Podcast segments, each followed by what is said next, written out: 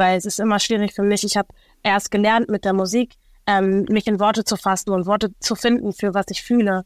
Und die Leute, die das noch nicht haben, können sich mit der Musik ausdrücken und können das Leuten zeigen und sagen, guck mal, so fühle ich mich gerade. Get Happy. Bewusster leben. Zufriedener sein. Ein Antenne Bayern Podcast mit Kati Kleff. Und ich sage herzlich willkommen, ihr lieben Menschen. Schön, dass ihr auch an diesem Freitagvormittag oder Nachmittag oder an diesem Wochenende mit dabei seid, so kurz vor Weihnachten. Denn ich kann euch versprechen, das wird eine ganz besondere Folge. Ich freue mich immer sehr, wenn auch Menschen, die in der Öffentlichkeit stehen, so mutig sind und ihre ganz persönlichen Geschichten mit der Welt teilen. Denn die Tatsache, dass wir unsere Geschichten miteinander teilen, die hält eine unglaubliche Heilkraft inne. Diese Erfahrung habe zumindest auch ich gemacht. So durfte ich mit Kathi Hummels schon über ihre Depressionen sprechen, über ihre Erfahrungen, mit Ingo Nomsen darüber, wie er sein Leben lang darunter gelitten hat, nicht Nein sagen zu können und sich immer wieder in schwierige Situationen gebracht hat. Und in dieser Folge soll es wieder um das Thema Angst gehen. Wir haben ja schon in ein paar Folgen in diesem Jahr über die Angst gesprochen. Sie scheint in den Menschen aktueller denn je zu sein. Ich verlinke euch diese Folgen natürlich hier in den Show Notes. Es geht also auch in dieser Folge um die Angst und darum, dass Angst viele Facetten hat und dass sie einem Menschen häufig eben nicht ins Gesicht geschrieben steht. Die Konstellation meiner heutigen Gäste, denn es sind zwei, die ist etwas sehr, sehr Besonderes und ich freue mich unglaublich auf unser Gespräch zu dritt, weil ich sicher bin, wir alle finden viel Wertvolles in dem, was wir von den beiden Ladies in der nächsten Stunde zu hören bekommen. Die eine, die kennt ihr garantiert, denn seit über drei Jahren zählt sie zu den bekanntesten und erfolgreichsten deutschen Sängerinnen. Im März 2020 startet sie mit ihrer Single Control eine wirklich beispiellose Karriere, die sie rasend schnell auch über die Grenzen Deutschlands hinaus bekannt macht. Ihr Debüt erreicht in Europa und sogar in den USA Gold- und Platin-Status.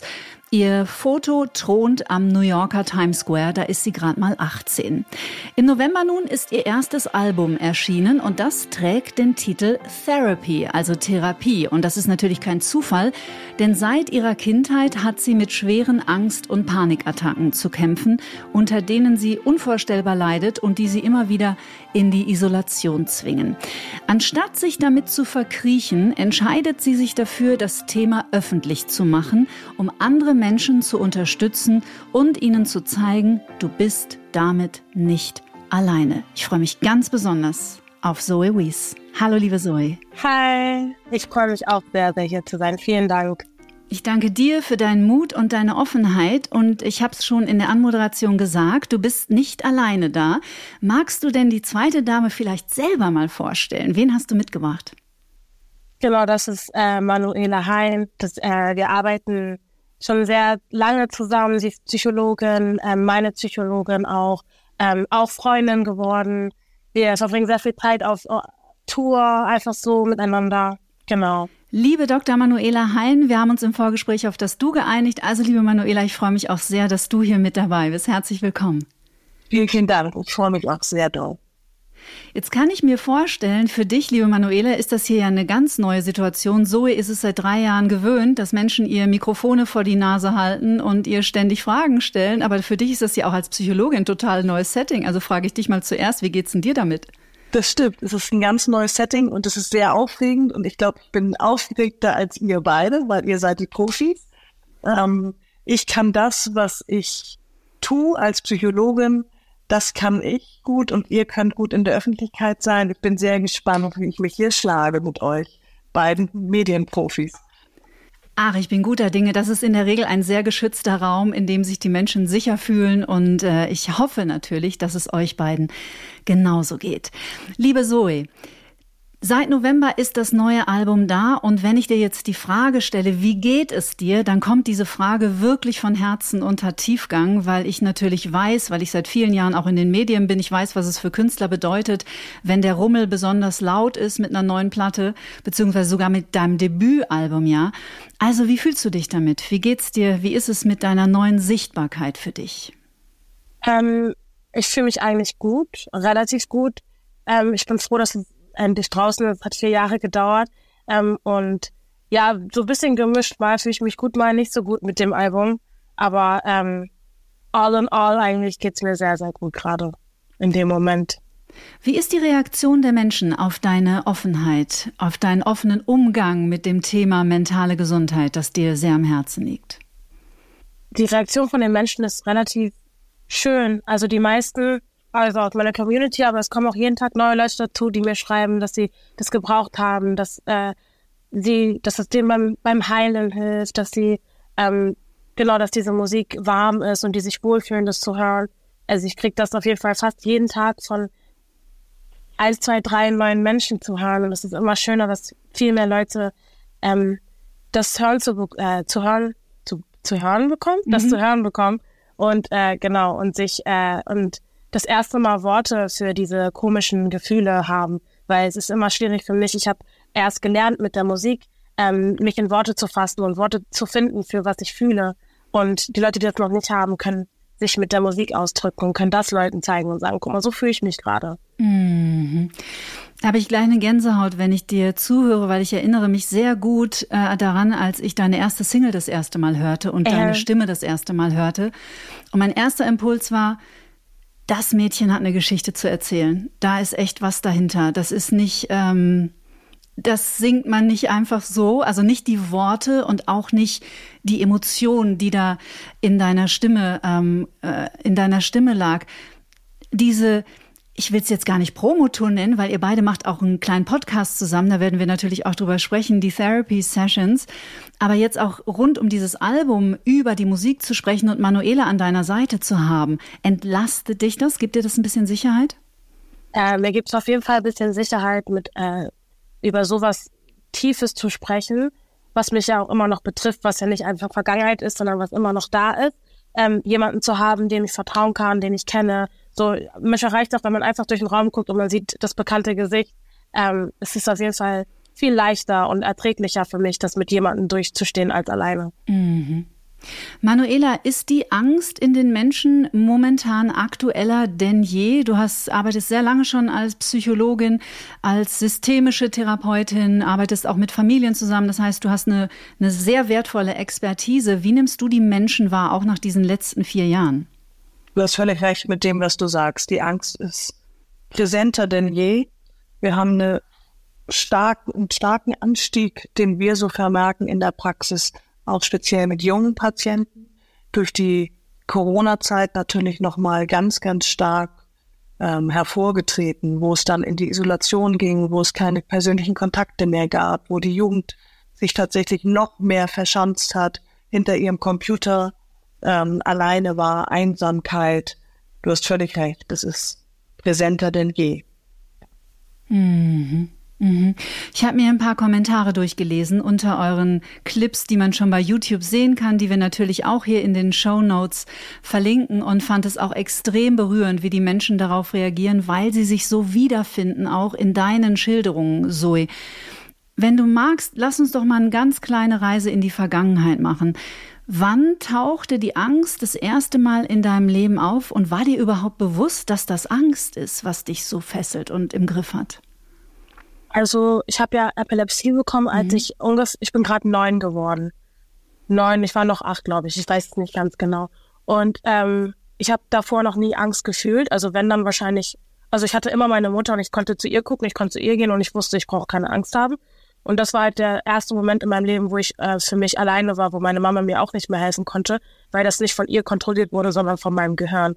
So, und da hatte ich das erste Mal Angst vor einem Anfall bekommen, von meinem allerersten. Mhm. Ähm, und genau, und ab da hat es dann nie aufgehört, nie mehr aufgehört mit der Angst, obwohl die Epilepsie mit der Pubertät ausgeheilt ist, also die ist seit ein paar Jahren weg, äh, hat, ist die Angst halt noch geblieben. Mhm. Also vor dem nächsten Anfall, dass der doch noch um die Ecke lauern könnte. Ja, das auch manchmal, aber nicht mal unbedingt das, sondern eher ähm, einfach, mein Körper hat sich das, äh, ich habe ja immer vorher so, zum Glück hatte ich vor jedem Anfall immer fast eine Minute vorher oder 30 Sekunden vorher immer so eine Routine gespürt. Also erstmal wurde mein Zahnfleisch taub, dann wurden meine Zähne taub, dann war mein Kopf ganz komisch. Ich hatte leichte Kopfschmerzen und so. Ich hatte so eine kleine Routine, bevor der Anfall begonnen hat. Und diese Routine ist halt geblieben. Mhm. Von den, mein, mein Mund wird taub, meine Hände zittern, ich spüre das nicht, mein Gesicht zuckt so ein bisschen und so. Und das alles ist halt geblieben, nur halt ohne die Krankheit. Mhm. Die Zoe hat gerade in einem Nebensatz was gesagt, Manuela, was ich total wichtig finde, da nochmal äh, tiefer einzusteigen, nämlich, wenn ich mich umgedreht habe und meiner Mama war da, dann war alles gut. Weil es so wichtig ist, und das ähm, hört man auch so schön in den Gesprächen, die ihr miteinander führt, wie wichtig es ist, dass wir in Verbundenheit gehen und in Verbindung zu anderen Menschen, dass das als Bindungswesen, die wir sind, ja im Grunde genommen der erste Landeplatz ist, den wir brauchen, oder? Genau, das stimmt. Wir brauchen diesen Landeplatz und sobald wir den haben, können wir auch ganz schwierige Situationen durchstehen, weil wir jemanden an unserer Seite haben. Das Schlimmste ist es, keinen zu haben und alleine zu sein. Mhm. Ja. Was ich wichtig finde noch zu sagen ist, dass es überhaupt gar nicht deine Mama sein muss. Also und man braucht auch überhaupt gar kein schlechtes Gefühl haben, wenn es nicht deine Mama oder dein Papa ist, oder, sondern eine Freundin, deine Oma, deine Psychologin, die Freundin von deiner Mutter. Das ist auch alles okay wenn das so Ganz ist. genau. Ja, das weiß man, glaube ich, sogar mittlerweile nach der Bindungstheorie, dass selbst wenn wir frühkindlich äh, nicht sicher gebunden sind aufgrund des Elternhauses, weil da Probleme sind oder was auch immer, es kann sogar eine Nanny sein oder, oder eine Krankenschwester, solange da ein sicherer Mensch ist, der uns hält und auch in unseren emotionalen Bedürfnissen abholt. Ganz genau. Ja. Und oft ist, ist es der Anspruch, den die Kinder oder auch die Jugendlichen haben, dass es eben die Mami sein sollte oder der Papi und wenn es der dann nicht ist, dann fühlen sie sich allein und verlassen. Aber das, was Zoe sagt, stimmt genau. Es kann jede andere Person sein, die dieses Vertrauen aufbauen kann. Ganz, ganz wichtig, mhm. denn nicht jeder ähm, hat das Glück einer festen, starken Bindung zu seinen Eltern. Ja, so ist das leider. Da haben wir in den letzten drei Jahren ja auch schon viel, viel drüber gesprochen. Ne? Es ist ja auch, es ist nicht nee. leicht. Also das muss man ja auch sagen. Es ist nicht Ist es auch nicht. So, und dann kam Manuela. Wann habt ihr euch kennengelernt und wie habt ihr euch kennengelernt? Da hat dein Manager ein bisschen vermittelt, habe ich gehört. Ja, genau. Wann kann ich gar nicht genau sagen, weil ich gar nicht so in diesem, dieses Zeitgefühl habe. Ich weiß gar nicht, wie viele Jahre ist das her, ich weiß es nicht mehr. Ähm, und wie, weiß ich, ich habe, äh, als es mir sehr schlecht ging, irgendwann meinen Manager angerufen. Eigentlich nur, um zu sagen, dass ich alles canceln muss, so ein bisschen und für mich da sein muss. Und dann hat er mir äh, Manuelas Kontakt weitergeschickt und das war voll, also es war voll krass, weil Manu direkt am Start war und ich habe mit ihr einfach nur äh, sie meinte so, ruf mich an, egal welche Uhrzeit und sie war einfach am Start und war einfach für mich da und wir konnten reden und äh, dann durfte ich sie mitnehmen auf Tour und dann durfte ich in die Praxis kommen und das war alles voll der schnelle und gesunde Prozess. Mhm. Mhm. Du beschreibst an einer Stelle in einem Gespräch zwischen euch beiden und da habe ich mich sehr drin wiedergefühlt und wiedergefunden. Und ich glaube, jeder Mensch, der mit Angststörungen, mit sogenannten, ich mag das Wort Störungen ehrlich gesagt gar nicht mehr so richtig gern benutzen, der mit Ängsten zu kämpfen hat, äh, wird sich darin wiederfinden. Und zwar sprichst du darüber, wie oft du mh, mm, auch auf Partys zum Beispiel nicht wirklich auf Verständnis gestoßen bist und dich immer so ein bisschen anders gefühlt hast oder auch wie ein Alien gefühlt hast. Und dieses Gefühl kenne ich sehr gut. Dieses Gefühl, warum kann ich nicht so normal sein wie alle anderen? Warum ist Lärm so ein Problem für mich? Warum ist diese Reizüberflutung so ein Problem für mich? Warum kann ich nicht locker sein und Spaß haben? Wie war das damals für dich und bei dir? Ja, also ich bin damals, ich bin sowieso nicht so oft feiern gegangen. Aber ich habe gemerkt, dass ich aus dem Grund, weil ich halt einfach nie Leute um mich herum hatte, die, wo ich wirklich sicher sein kann, Deswegen bin ich halt auch nie rausgegangen oder so. Ähm, ich habe viel, viel gelernt und dadurch auch sehr viel, sehr oft gemerkt, dass, ähm, wie viele Freunde ich eigentlich verloren habe, dadurch, dass ich einfach nur äh, Angst bekommen habe und nicht alleine sein wollte oder konnte. Ähm, also ich bin irgendwie ein bisschen dankbar dafür, ne, weil das hat mir voll, ich könnte mir nicht vorstellen, mit den gleichen Menschen immer noch Kontakt zu haben und zu wissen, dass die, wenn es hart auf hart kommt, nicht für mich da sein können. Ähm, und ja. Mhm. Mhm. Ja, das ist ganz schön beschrieben, Manuela. Dieses, was ja auch ein bisschen irgendwie so in uns Menschen verankert ist, weil was so automatisiert ist, dass wir häufig ja auf ein emotionales Bedürfnis so eine rationale Antwort geben. Also sprich, da ist ein Mensch sehr in Aufruhr und sehr in Not und empfindet Angst. Und man neigt da vielleicht dazu zu sagen, ja, aber es gibt ja gar keinen Grund, Angst mhm. zu haben. Genau. Und es muss gar keinen Grund immer geben. Es muss nicht immer diesen akuten genau. Grund geben, dass man Angst hat, sondern es ist ja ein Gefühl, was sich aufbaut. Und das, was Zoe sagt, das, das stimmt. Ähm, erst in diesen Situationen, wo sie erkannt hat, okay, wie viele Leute wenden sich von mir ab, weil ich zum Beispiel die Party eben jetzt verlassen muss, weil ich dieses Gefühl jetzt gerade entwickle und die Menschen einfach sagen, ja gut, äh, aber es gibt doch gar keinen Grund, ist doch alles schön hier.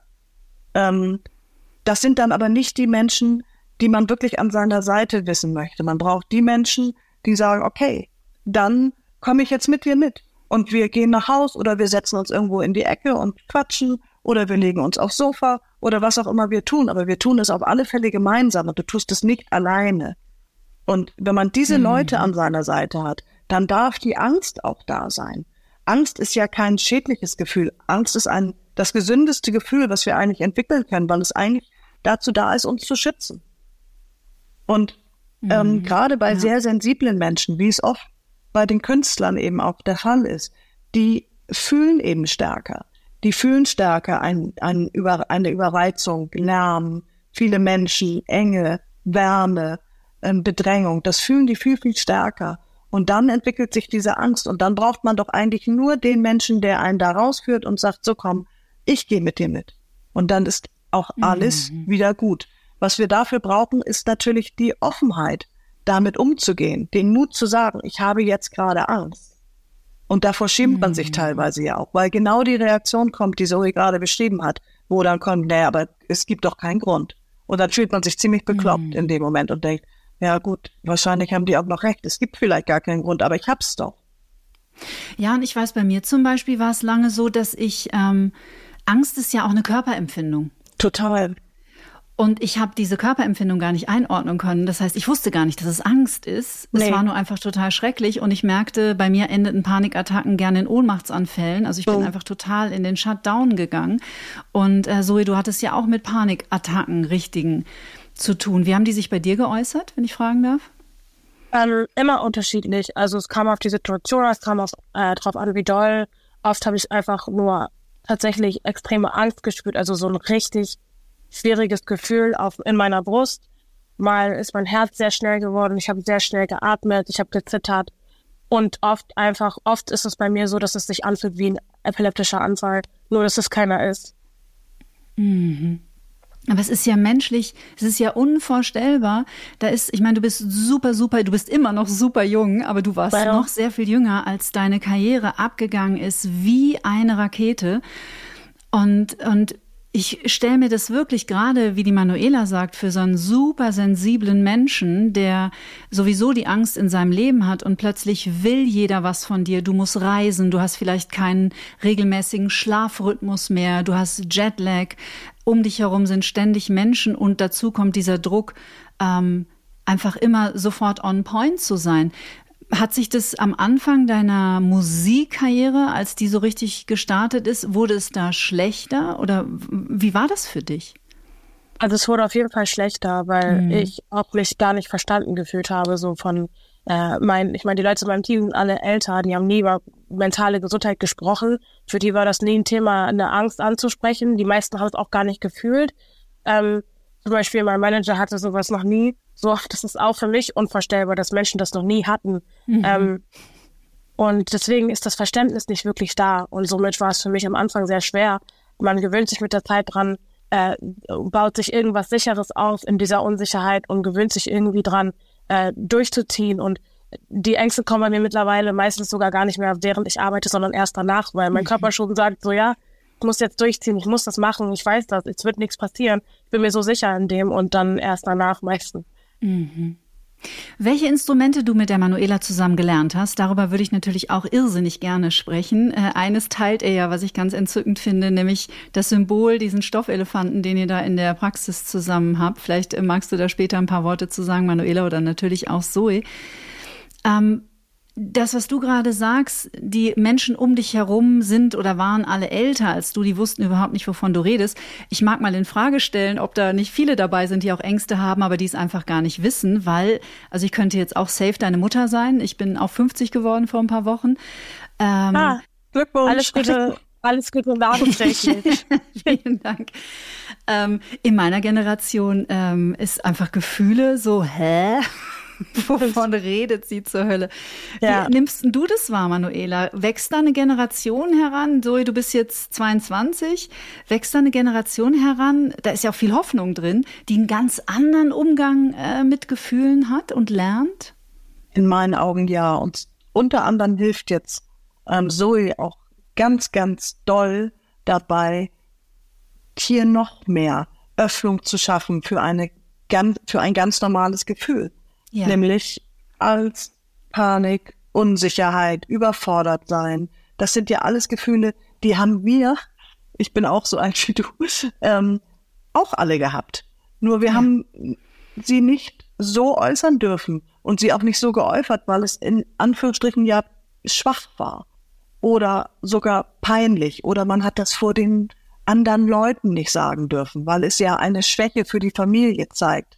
Und Genau das ist verkehrt. Lass uns drüber sprechen. Das, was Zoe jetzt zeigt, was unfassbar mutig ist, das auch noch so offen zu tun. Es ist ja schon mutig, zu einem Therapeuten zu gehen. Aber es ist noch mutiger, das, was Zoe macht. Aber eigentlich sprechen wir doch über das Normalste der Welt, nämlich mhm. über unsere Gefühle, mhm. ähm, aus denen wir bestehen. Und wenn wir sie, wenn wir sie verstehen lernen und wenn wir sie erkennen, dann können wir doch sehr viel besser damit umgehen. Mhm. Wie kam denn die Idee zustande, dass ihr gesagt habt, Mensch, wir gehen damit äh, zusammen öffentlich raus und wir machen sogar einen Podcast zusammen? Wer hatte die Idee? Also wir hatten die Idee tatsächlich, also die kam, so eine ähnliche Idee kam vom Management, also von meinem Manager. Mhm. Und ich habe drüber nachgedacht sehr lange, weil das hat ja, das betrifft dann ja auch Manu und mich und wie viel Energie ich da reinstecken kann und möchte.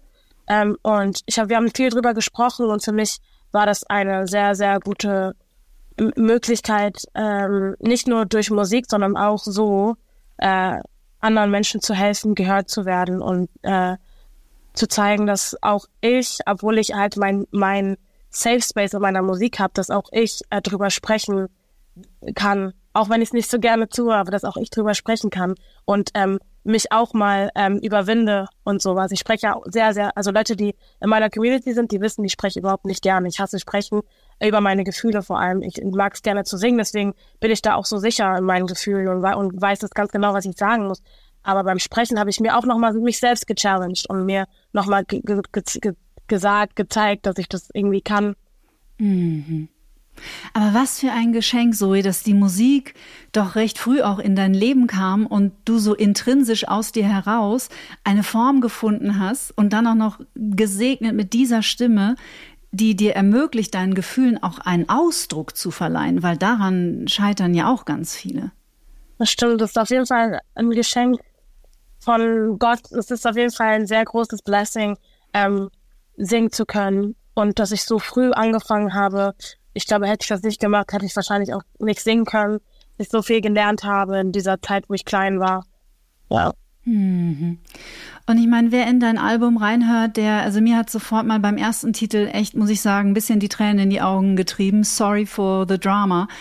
Also allein ohne jetzt jeden einzelnen Text sich anzuhören, weiß man schon bei den Titeln, dass du da eine Geschichte zu erzählen hast und eine Geschichte, die wirklich äh, sehr, sehr, sehr tief geht, also in der du sehr viel von dir zeigst. Vier Jahre hat es gedauert. Wie bist du auch in der Arbeit an diesem Album, du bist ja auch reifer geworden, du bist älter geworden, du hast mehr über dich erfahren, wahrscheinlich bist du selbst wirksamer geworden, auch mit deinen ganzen Themen. Wie war dieser du hast es vorhin ja schon gesagt, ein Heilungsprozess, ich befürchte, endet nie, solange wir leben. Und das ist ja vielleicht auch ganz gut und ganz richtig so. Aber wie war dieser Prozess auch für dich am Album zu arbeiten in Hinblick auf deinen persönlichen Heilungsweg? Ähm, es hat mich auf jeden, es hat mir oft die Augen geöffnet. Also manchmal saß ich in einer Session.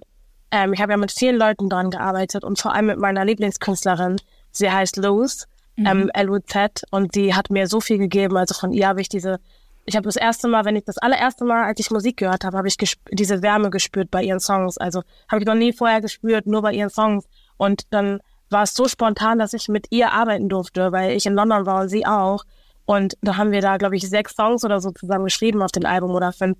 Ähm, und ich habe voll viel meine Augen wurden geöffnet, ich bin selbstbewusster geworden, verletzlicher auch ein bisschen geworden, aber glücklicher geworden. Also es ist voll viel, aber größtenteils hat es meine Augen geöffnet. Mhm. Dieses Thema Verletzlichkeit, Manuela, ist das eines, wovor wir uns Menschen unbewusst wahrscheinlich mit am meisten fürchten? Ja, davor fürchten wir uns am meisten und dafür versuchen wir, davor versuchen wir uns auch am meisten zu schützen. Und wir schützen uns, indem wir uns nicht zeigen und indem wir nicht zeigen, wo unsere Verletzlichkeit ist, indem wir verheimlichen. Und dann beginnt der große Teufelskreis. Dann mhm. sagen wir nicht ehrlich, was wir fühlen, dann versuchen wir durchzuhalten, dann überfordern wir uns und dann endet das tatsächlich ganz oft in einer Angst, in einer Überforderung, in einem Burnout, in einer Stresssituation. Mhm. Ja. Also ich muss sagen, liebe Zoe, ich bewundere dich so sehr und ich finde das einfach so großartig, dass so ein junger Mensch wie du schon so einen Zugang zu diesen Themen hat und sich öffentlich hinstellt mit seiner Therapeutin und sagt, so ist es und ich habe mit Ängsten zu tun und ich habe mit Panikattacken zu tun. Meine Güte, Manuela, wie viel Heilung hätte früher beginnen können, wenn unsere Generation ja, das, das sagen so und ich auch, aber wir sagen, oh, wenn wir uns früher kennengelernt, noch früher, wir haben uns ja schon früh kennengelernt, aber noch ja. früher, wir hätten noch besser und schneller, aber das wollen wir gar nicht. Wir haben, unser Weg ist sehr, dass wir ähm, Zoe hat das sehr, sehr gut erzählt. Wir haben auch unfassbar viel Spaß einfach miteinander. Wir wollen auch den Augenblick, weil das der Augenblick ist unser Leben, nicht die Zukunft, sondern mhm. der Augenblick ist unser Leben. Und wir wollen auch im Augenblick sein und die Gegenwart genießen. Und auch die Gegenwart, wenn sie dann jetzt gerade doof ist, dann wollen wir das auch so empfinden dürfen. Also wir wollen eigentlich miteinander das so fühlen, wie es gerade ist und auch nicht uns verstellen, sondern wir können auch mal sagen, ey, gerade richtig scheiße alles. Ja, okay. Im nächsten Moment sagen wir aber, hey, wie geil. Und mhm. diesen Weg mhm. tatsächlich auch zu gehen und in dieses Fühlen zu kommen, so ist zu 100 Prozent im Fühlen, aber sie muss ja eben auch so viel funktionieren. Mhm. Also anders geht diese irre Karriere ja gar nicht. Also das ist ja tatsächlich für uns, glaube ich, alle unvorstellbar, was dieses junge Mädchen leistet. Also ich stehe immer tatsächlich mit offenen Augen und offenem Mund da und denke, was leistet dieses kleine, starke Mädchen? Ich weiß auch nicht, wo sie es herholt. Aus irgendeiner Kraft, die sie mir noch nicht ganz verraten hat. Aber das ist für mich so Wahnsinn. Auch für mich ist diese Arbeit mit Zoe einfach ein pures Glück. Ähm, weil wir so ähm, ja, weil, weil sie mir auch so viel zeigt. Es ist durchaus nicht so, dass ich jetzt sage, so, pass mal auf, ich bin jetzt der große Psychoguru hier, sondern sie zeigt so viel. Sie mhm. zeigt so wahnsinnig viel und das macht irrsinnig viel Spaß und ähm, ich bewundere sie wirklich ganz, ganz stark. Ich weiß nicht, wie sie es schafft. Ich hab, kann es nicht beantworten. Danke dir. Gerne, gerne. Es ist wirklich von ganzem Herzen so gesprochen, weil da eine ganz große Bewunderung herrscht für eine Kraft, die ich mit 21, kann ich ganz ehrlich sagen, nicht gehabt hätte. Nee, ich auch nicht. Muss also, ich echt sagen. Da ist deshalb eben auch, was du ansprichst, ne? Jedes, jeder Song, jedes, jeder Ton ähm, lässt einen, lässt einen ja fühlen und die Gänsehaut ähm, den Rücken runter ähm, rennen sozusagen. Das ist einfach ganz großartig. Ne? Ja. Mhm. Und mhm. Wahnsinn. Ja. Was mich total fasziniert, das jetzt natürlich, jetzt betreten wir den Boden der Spekulation, aber es würde mich sehr interessieren, Zoe, wie du darüber denkst. Die großen Stimmen dieser Welt, Christina Aguilera, Pink, you name it, du, haben alle eine Geschichte im Hintergrund und wirklich auch eine schwierige Geschichte. Und ich frage mich manchmal, wo da der wo da der, weißt du, gute Sänger in Anführungsstrichen gibt es wie Sand am Meer. Aber die, die dich wirklich treffen im Herzen, die, also wo der erste, die erste Note kommt und du denkst, fuck. Und also es berührt dich auf so einer tiefen Ebene. Und da zähle ich dich also zu 100 Prozent auch dazu. Ich weiß, als ich das erste Mal von dir einen Song gehört habe, dann habe ich sofort gegoogelt und dachte, krass, wer ist das? Ja. Und äh, dann habe ich gesehen, wie alt du bist und was du, also ich konnte es gar nicht fassen. Und manchmal frage ich mich, ob es nicht genau das das Gold ist. Also praktisch diese tiefe Verletzung in uns oder die Angst oder die, eigentlich gibt es ja nicht mal negative Gefühle, es gibt halt einfach Gefühle. Es gibt unkomfortable Gefühle und vielleicht komfortablere. Und manchmal frage ich mich, ob es nicht genau diese Sensibilität ist, die Stimmen wie deiner das Gold verleihen. Ist wahrscheinlich jetzt schwer für dich darauf zu antworten, aber vielleicht hast du ja eine Theorie. Ja, ist voll schwer zu antworten. Ähm, vor allem, weil ich die Frage nicht ganz verstanden habe. Verstehe ich, die war auch ganz schön kompliziert. Aber es ist genau das, das fühle ich auch so, was du sagst. Ähm, woher kommt dieses, was uns so fühlen lässt? Also das meine ich. Es, das meinst du. Was, was ist das? Was lässt uns so fühlen? Und das ist schon diesen auch in die Stimme getragenen Schmerz. Das ja. ist in die, über die Stimme übertragenes, diese Tiefe, wo ich frage, was ist die Kraft von diesem Mädchen? Wo, wie, wie, welchen Zugang hat sie? Und das ist irgendein Geheimnis, aber es ist bestimmt auch der Seelenschmerz und die tiefe Sehne, die sie eben auch verteilt über ihre Musik und über all das, was sie singt und tut. Das ist, glaube ich, etwas zwischen Himmel und Erde, was wir, ja, ich, ich kann es auch nicht verstehen. Und das ist das, was Zoe auch meint. Ähm, ich verstehe deine Frage nicht ganz. Ähm, es ist genau dieses. Ich glaube, sie trägt ihre Seele in die Welt mhm. über ihre Stimme. So fühlt es sich auch für mich an. Danke nochmal fürs Übersetzen. Also ich glaube, ich glaube, Menschen merken, wenn es echt ist.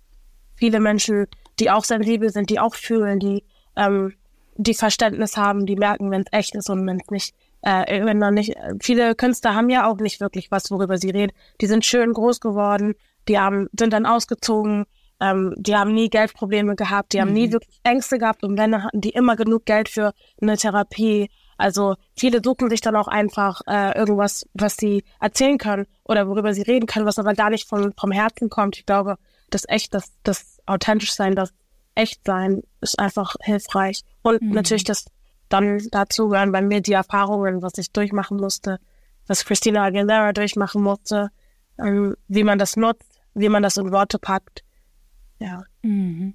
Ja, weil das ist ähm, tatsächlich häufig bei Trauma, ähm, ist es häufig so, dass aus, aus, aus dem Schmerz heraus etwas unglaublich Wertvolles entsteht und etwas, wo die Welt daran partizipiert. Also sprich, du überwindest etwas in deinem Leben und teilst deine Erfahrungen und dein Erlebtes mit anderen und dann hat es einfach eine, eine unglaubliche Heilkraft. Das ist zumindest meine Erfahrung.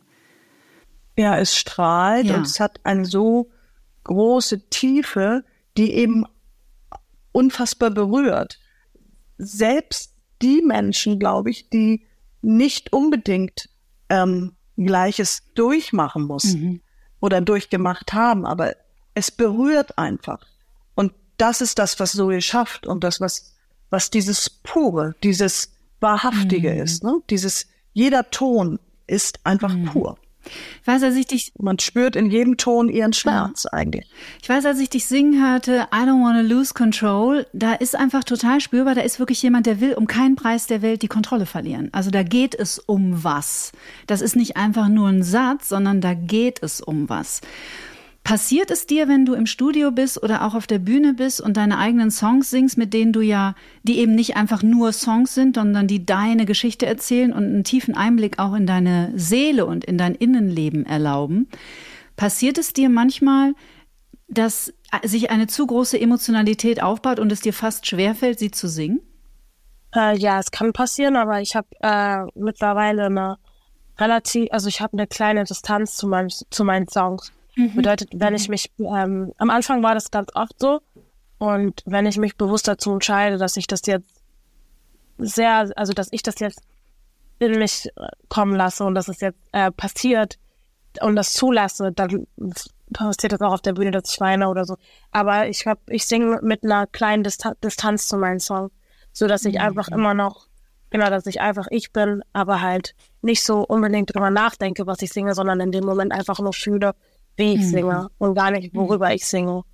Ja, die Distanz, Manuela, ist ja ein ganz wesentlicher Schlüssel in jeder, auf jedem Heilungsweg. Also zu lernen, eine Distanz aufzubauen zu seinen eigenen Gedanken, zu seinen eigenen Gefühlen. Wollt ihr denn uns ein bisschen, ohne jetzt natürlich allzu tief da einzusteigen, aber habt ihr denn Lust, so ein paar, so ein paar Instrumente mit uns zu teilen, die du, Manuela Zoe, mit an die Hand geben konntest? Oder vielleicht, Zoe, du teilst es ja auch auf deinem YouTube-Channel.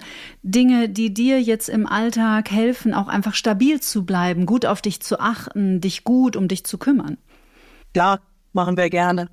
Ja. Machen wir gerne. Du hast gerade was Wichtiges angesprochen. Du hast die Gedanken angesprochen. Und da können wir gleich mal einsteigen, glaube ich.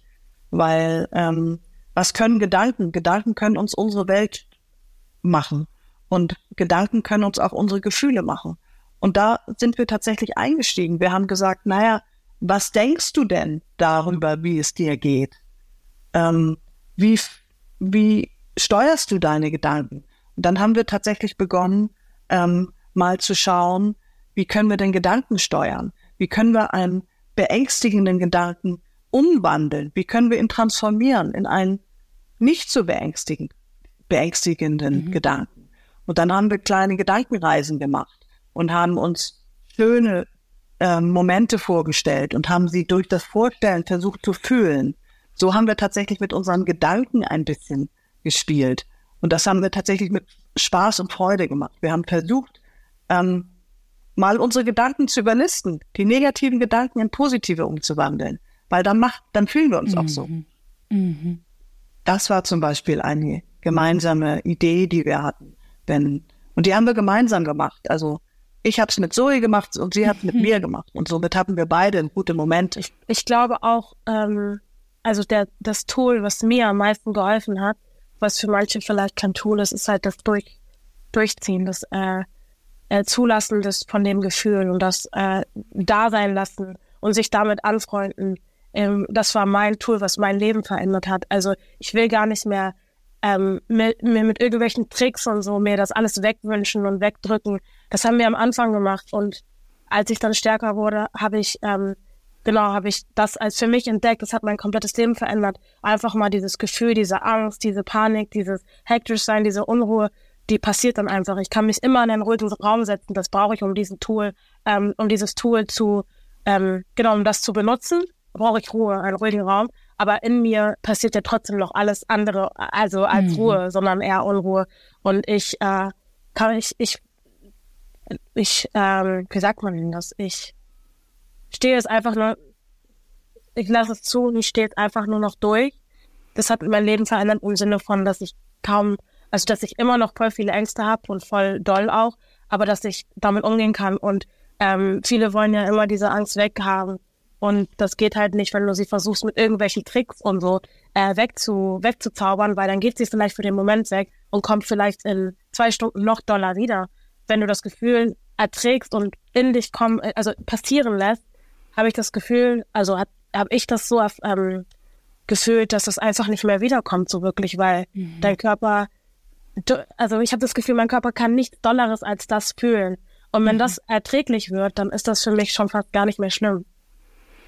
Also diese Angst vor der Überflutung ist nicht mehr da. Also so, ja, ich genau. kann das total nachfühlen.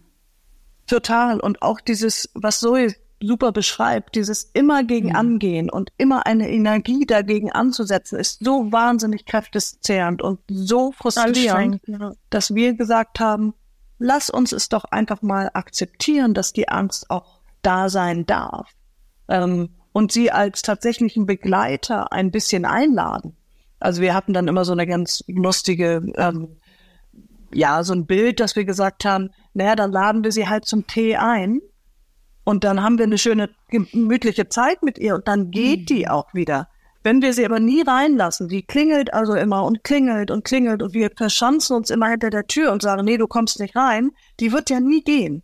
Die wird immer weiter klopfen und irgendwann bricht sie die Tür auf und wir haben gesagt, nee, wir machen das jetzt mal ganz anders. Wir laden die zum Tee ein, die kriegt auch noch Gebäck, dann quatschen wir ein bisschen und dann geht Super sie schön. auch wieder. Das meint, das ist genau das, was Zoe meint.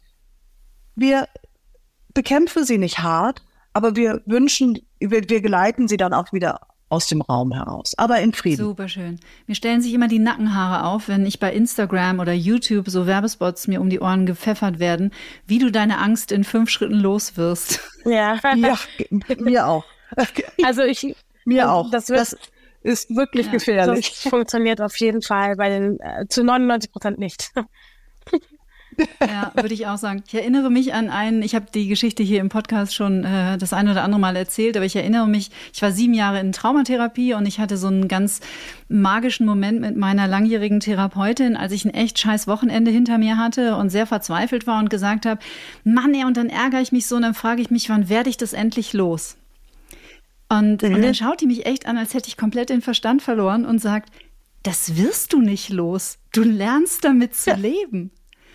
Gut. Und in dem Moment fiel aber das erste Mal der Groschen bei mir, dass es gar nicht darum geht, diese Gefühle loszuwerden, sondern so viel ähm, Sicherheit zu kreieren, weil die brauchen wir ja, um, um die unkomfortablen Gefühle durchfließen zu lassen, dass, dass wir sie halten können. Also wie du sagst, Zoe, ne? du hast gelernt, du gehst in einen ruhigen Raum, okay, was kommt, zeig dich, du bist eingeladen, dann zieh mal durch. Ja, eigentlich eine richtige Qual, aber ich habe auch das Gefühl, ähm, dass die Menschen halt harte Worte brauchen, um ehrlich zu sein. Also ich habe das Gefühl, viele, ich war ja vor Manuela, war ich ja voll oft auch in Therapie. Also ich war ja, seitdem ich Epilepsie habe, eigentlich in Therapie. Ähm, hat damals halt nicht viel gebracht. Also als Kind natürlich geht man mit Kindern anders um, man benutzt andere Wörter. Aber als ich das erste Mal Diagnosen oder gehört habe, was ich überhaupt habe. Das, nicht, dass es hier irgendwie, ja, es kann das sein, aber oder es ist so und so, sondern einfach mal, du hast das und das und ähm, du wirst das niemals los, das wird für immer bleiben, du kannst damit umgehen. Sowas brauchte ich, um überhaupt erst damit klarzukommen. Weil je, jeder hat mir das äh, immer süß geredet und schön geredet und meinte so, und dann, was wird passieren, es wird alles wieder gut und äh, hier ist Medikamente und so. Und das hat alles nie was gebracht, nicht mal die Medikamente, weil ich einfach nur diese dollen Wort Wörter brauchte. Ich brauchte einfach nur, genauso wie du das gehört hast in deiner ähm, Therapeutin, das wirst du niemals los. Und solche Wörter, diese Hoffnungslosigkeit, es ist irgendwie eigentlich voll schlimm, aber das hilft voll. Ja, so Klarheit ist es ja eigentlich, ne? Also man braucht Auch, ja, ja wirklich ein klares Gegenüber. Aber was war denn, wenn du sagst, du hast warst vorher bei einigen anderen Therapeuten auch? Was war für dich ähm, dann mit Manuela anders? Also was hast du bei ihr gefunden, was dir vorher gefehlt hat?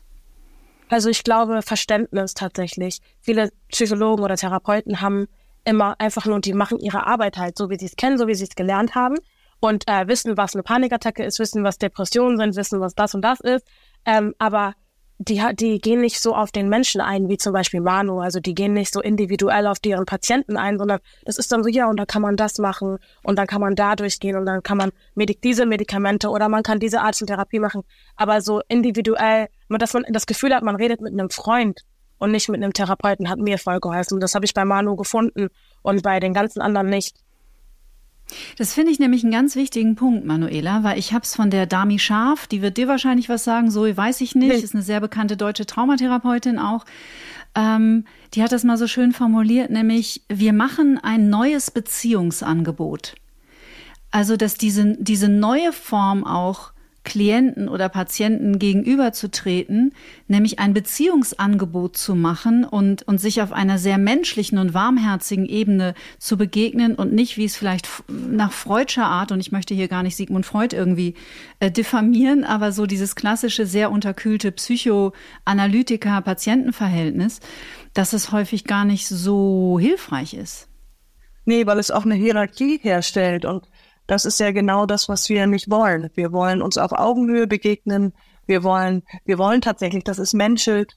Ja. Wir wollen eine Beziehung herstellen, weil in dem Moment, wo eine Beziehung da ist, geht eigentlich alles. Mhm. Da, was Zoe ganz am Anfang sagte, sie sagte, manchmal reicht der Blick durch den Raum, um auch wieder fein zu sein. Und das schaffst du nur, wenn du diesen Menschen tatsächlich fühlst. Und ähm, dieses Beziehungsangebot, das, haben, das hat Zoe mhm. angenommen. Dazu gehört ja auch mhm. erstmal ähm, etwas, dass man sagt, okay, ich gebe dir jetzt hier das Angebot, dass ich immer an deiner Seite sein werde. Du bist diejenige, die zugreift. Ja. Ich habe auch das, also manche Menschen brauchen das ja auch ein bisschen kälter. So manche, für die ist es auch okay und die kommen ihr Leben lang gut klar. Ähm, jeder Psychologe oder Therapeut, denke ich, man darf selber entscheiden, wie, wie nah er ähm, auch oder wie, wie offen er sich geben möchte. Manuela hat mir direkt von aus ihrem Leben erzählt und von ihrer Tochter und das hat mir voll das war so da, der Moment, wo ich dachte so, wow, ich muss nicht nur von mir erzählen und ich äh, es wird zugehört, sondern ich rede mit einem richtigen Menschen und nicht mit einem mhm. Roboter, weißt du? Und äh, das hatte ich mit denen davor immer und das, ähm, genau, dieses auf mich zukommen und offen sein und mir auch von deinem Leben erzählen, sie das geben und nehmen so ein bisschen, hat mir voll geholfen. Mhm. Wir haben totalen Geben und Nehmen und wir haben auch, ähm, Zoe sagt nach jedem Gespräch, Manu, wenn du Hilfe brauchst, ruf mich ja. an. Und das meint sie total ernst. Und ähm, ich nehme es auch total ernst, weil ich auch ihre Hilfe sofort an, annehmen würde, wenn ich sie bräuchte. Ich würde sie sofort anrufen. Und das macht dieses ganz tiefe Gefühl, was wir zueinander haben, was, ähm, was wir aufgebaut haben dadurch, dass wir uns aber eben auch sehr, sehr mhm. mögen. Also es gibt, das kann man auch, das kann man nicht anknipsen. Mhm. Das ist eben dieser Wunsch, dass das so ist. Und dann muss es natürlich auch matchen. Aber in, in der Arbeit mit Zoe hat es eben von Sekunde eins gematcht. Mhm. Und dadurch konnten wir das so aufbauen. Und ähm, ja, ich, äh, ich habe ihr von Anfang an auch viel von mir erzählt, weil auch ich habe Themen, die ich bin ja auch nur ein Mensch, der, wie du auch richtig gesagt hast, selbstverständlich auch Ängste und Probleme hat. Ich bin ja nicht der große Guru, der immer nur sagen kann, ja, so wirst du und so läuft es überhaupt nicht. Wir tasten uns auch gemeinsam miteinander mhm. vor. Das habe ich auch, das ähm, habe ich auch ähm. gespürt. Zum Beispiel spüre ich sehr oft, wenn Menschen auch mit Ängsten kämpfen, ohne dass sie überhaupt was sagen müssen, mhm. weil zu diesen Menschen habe ich meistens die engste Bindung, ohne dass ich die kenne, ohne dass ich mit denen geredet habe. Ich fühle einfach, ich bin so oft mit Leuten im Raum, die ähm, Ängste haben und das ganz unbewusst, einfach nur, weil ich das fühle, weil diese Menschen einfach viel, ähm, viel in den Augen zeigen. Ja, das ist diese Feinfühligkeit, ne, die uns ja gleichzeitig dann auch so durchlässig macht. Also ich weiß, ich musste mühsam lernen. Da war ich sehr viel älter als du so. Also insofern, okay. ich finde das wie gesagt grandios. Ich will nicht so auf deinem Alter rumreiten, aber ich finde es einfach, ach, es ist, es ist so viel Hoffnung drin, finde ich ähm, wie, wie mühsam ich lernen musste, mich auch von den Emotionen oder Gefühlen anderer Menschen zu distanzieren. Also da praktisch auch eine, eine, ein bisschen Schutz aufzubauen, weil ich war so lange Zeit wie ein Schwamm. Ja. Ja, aber ich glaube auch, wir, also wenn, wenn man das selber erfahren hat und erlebt hat, man spürt das im anderen und dann weiß man intuitiv oft auch, was der andere braucht. Ja, genau. Ja, total schön. Total schön. Und ich glaube auch, dieses, ähm, diese Beziehung, die man dann aufbaut, die lässt einen diese Sicherheit ja. spüren. Und wenn man dann gemeinsam, was wir oft gemacht haben, wir sind oft gemeinsam durch schwierige Momente gegangen. Und am Anfang, das ist ja diese Exposition, wo man sich der seiner Angst stellt. Und dann hat Zoe erfahren, hey, ich habe es geschafft, ich bin da durch und ähm, ich fühle mich gut, ich fühle mich stolz, ich fühle mich stark. Dann hat sie es alleine mhm. geschafft. Ähm, und was für, was für eine Entwicklung, also einfach unglaublich, wo ich dann auch immer wieder, also ich sage sie auch immer wieder, so wahnsinnig stolz bin, wie dieses, und wieder reiten wir auf dem Alter rum, dieses junge Mädchen, das so wahnsinnig schafft. Und ein Titel von ihr sagt es ja, Don't give mhm. up. Sie, sie fängt immer wieder, kämpft sie sich ähm, in das Leben zurück. Und ich, ich, also wie gesagt, ich stehe voller Bewunderung da und ähm, das ist ganz, ganz mutig ähm, und einfach wahnsinnig außergewöhnlich, was wir hier auch, glaube ich, erleben, dass sie das ähm, tatsächlich auch so öffentlich ähm, mhm. zeigt. Wie hat sich denn dein Umfeld verändert in den letzten drei Jahren, Zoe? Oder worauf achtest du heute in deiner Arbeit? Ähm, mein Umfeld, Umfeld hat sich eigentlich überhaupt gar nicht mehr verändert in den drei Jahren. Also sind jetzt so Manus dazugekommen. Ähm, ich habe ein paar Leute verloren, so, aber mhm. es hat sich, aber das war's. Ähm, und in meiner Arbeit achte ich darauf, dass das alles ge also geplant läuft, dass die Menschen mich eigentlich verstehen. Mhm. Ähm, dass sie, genau, wenn du mit einem Künstler zusammenarbeiten willst, dann kannst du nicht einfach den Künstler unter Vertrag nehmen, sondern dann musst du dich mit dem auch beschäftigen. Mhm. Ich bin ja nicht einfach irgendeine Puppe, die du einfach äh, kaufst und dann mach die, was du willst, sondern da muss Menschlichkeit sein. Mhm. Weil wir vorhin kurz drüber gesprochen haben, ähm, als Manuela diese unglaublich liebevolle Ansprache über dich gehalten mhm. hat, wie viel auch und wie krass ja dein Beruf ist. Ich weiß nicht, ob ihr auf Netflix die aktuelle Dokumentation über ähm, Robbie Williams schon gesehen habt, wo man sich klar. wirklich fragt, wie hat er das überlebt? Wie geht mhm. das? Also wie hat er das überlebt? Weil der natürlich zu einer Zeit, also der ist jetzt dann eher Manuelas und meine Generation und natürlich zu einer Zeit auch zu Weltruhm gekommen ist, wo man eben so offen mit diesen Themen nicht umgegangen ist wie heute. Ähm, ist, ist, äh, ist der Robbie Williams, ist das der, der den Uli auch gemacht hat, Manu? Nee, Uli hat ihn, doch, Uli hat ihn auch gemacht. Ja, genau. Ja. Und das auch, er hat, ähm, genau, mein Manager hat äh, das mit Robbie Williams auch gemacht. Ah, ja. Super. Und hat uns teilweise auch so von den Touren, also von so einer krassen Tour erzählt, wo man, wo wirklich, was er ja auch in dieser Netflix-Doku zeigt, wo er auf die Bühne geschubst werden musste. Ähm, aber was eben diese Künstler auszeichnet, ist, glaube ich, eben auch diese wahnsinnige Kraft, die Zoe auch hat und ein sicheres mhm. Sobald ein Künstler ein stabiles und sicheres Umfeld um sich herum in, installiert hat, ähm, schafft er es besser, ähm, durch diese Wahnsinnszeit zu gehen, als wenn er kein sicheres Umfeld hat. Stabil muss es sein. Es muss, was Zoe gesagt hat, liebevoll sein. Es muss immer da sein. Man muss mit Künstlern auch auf eine ganz andere Art und Weise ähm, connecten und ähm, ihnen zuhören, sie verstehen, sie natürlich auch, ähm, ja, das ist auch in Arbeit bringen, natürlich. Ähm, aber das Wichtigste ist diese Stabilität, ähm, an der Seite des Künstlers mhm. zu stehen. Wie achtest du denn, Zoe, auch im Alltag, wenn du jetzt auf Promotour bist oder auch da mit dem Album Therapy auf Tour gehst, wenn du Einzelauftritte hast und so weiter und du bist ja auch international unterwegs, hast du so ein weil Struktur, und das kenne ich von mir auch, also Schlaf zum Beispiel, ist mittlerweile meine absolute Religion. Also ich weiß einfach, ich muss zu einer gewissen Zeit schlafen gehen. Menschen fragen mich nicht mal mehr, ob ich mit ihnen um 20.30 Uhr essen gehe, weil sie kennen die Antwort. Denn um 20.30 Uhr bin ich schon auf dem Weg ins Bett. Also meine Frage an dich, wie wichtig ist diese Struktur auch in deinem, in deinem Alltag, ähm, sowohl wenn du zu Hause bist, äh, als auch wenn du auf Tour bist? Also regelmäßig essen, ausreichend trinken, äh, regelmäßige Ruhephasen, regelmäßige Schlafzeiten und so weiter. Aber es spielt ja alles aufs Konto des autonomen Nervensystems, ne? Genau, also das haben wir ja nicht. Also die meisten Künstler haben das nicht.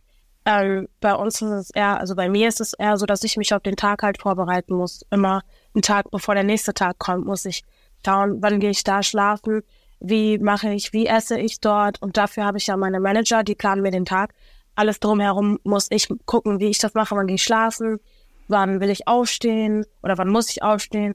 Das ist äh, zum Beispiel waren Mann und ich jetzt vor, äh, vor kurzem auch noch in Düsseldorf und ich war dann da irgendwie in vier äh, in Köln, Oberhausen, Düsseldorf, Mannheim.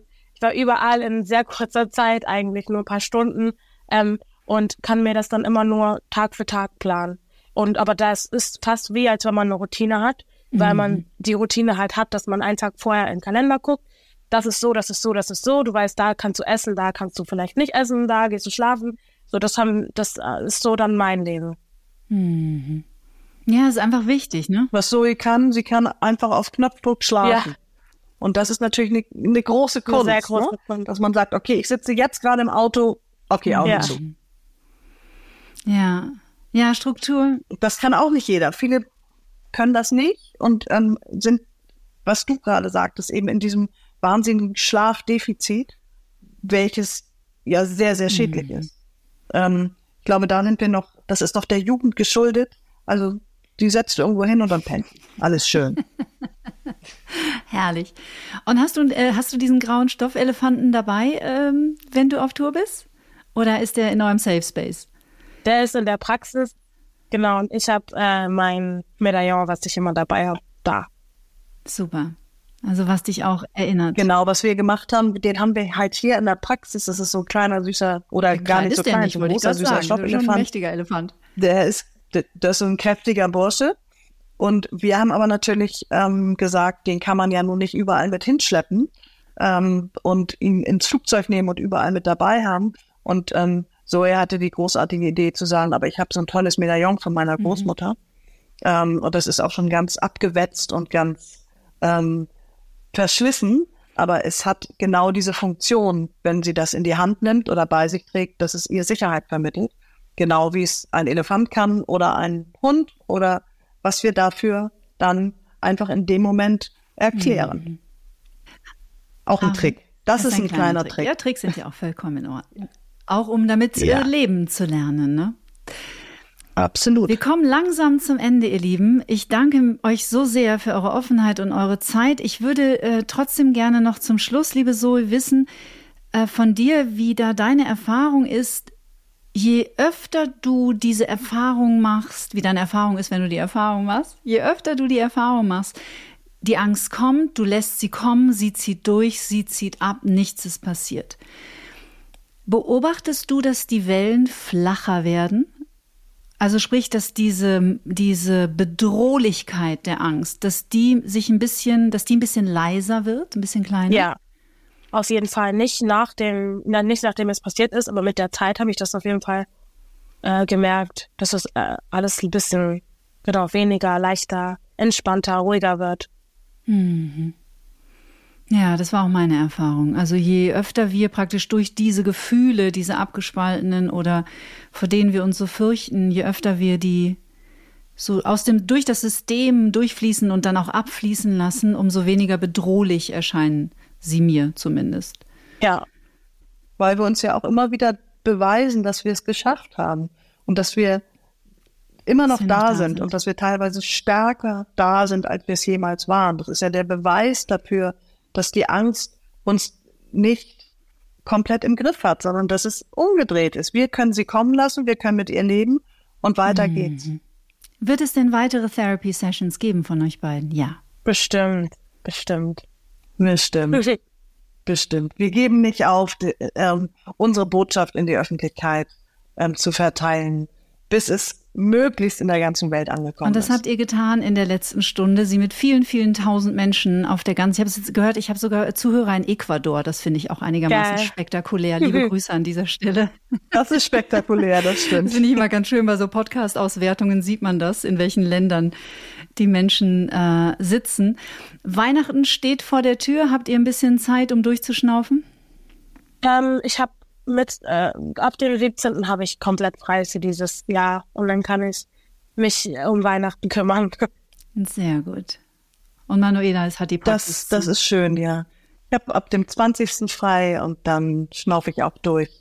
Und Zoe und ich und ähm, meine Tochter, wir haben auch so eine kleine, letztes Jahr eine Tradition in, ins Leben gerufen, dass wir auch uns immer eine kleine Bescherung machen. Darauf freuen wir uns immer und Kekse backen und ein bisschen Weihnachten machen damit das Jahr dann einen schönen Ausklang ja. findet. Wunderbar. Therapy, das Debütalbum von Zoe Wees seit November überall, wo es Musik gibt. Ich danke dir sehr für deine Offenheit. Ich danke dir sehr für deine Expertise, liebe Manuela, für deine Menschlichkeit sehr, und sehr auch für eure Verbundenheit, die auch einfach schön zu erfahren und zu erleben ist. Und äh, ich bin sehr gespannt, was wir noch so von dir und euch hören werden und wünsche euch für das Jahr 2024 und alle danach folgenden jetzt erstmal von Herzen alles, alles Gute und frohe Weihnachten. Vielen Dank. Vielen, vielen Dank. War eine sehr schöne Stunde. Ja, Wir danken dir. Danke, danke. Und natürlich danke ich auch euch, ihr Lieben, dass ihr diesen Podcast teilt und dass ihr diesem Podcast eure Aufmerksamkeit schenkt. Ich freue mich schon sehr auf den kommenden Freitag, wünsche euch ein schönes vorweihnachtliches Wochenende. In einer Woche mache ich einen kleinen Gedankenaustausch mit dem Meditationstrainer Tim Biegert. Bis dahin bleibt wie immer zuversichtlich, bleibt gesund und stets neugierig. Tschüss. Get Happy Bewusster leben, zufriedener sein. Ein Antenne Bayern Podcast mit Kati Kleff. Jetzt abonnieren.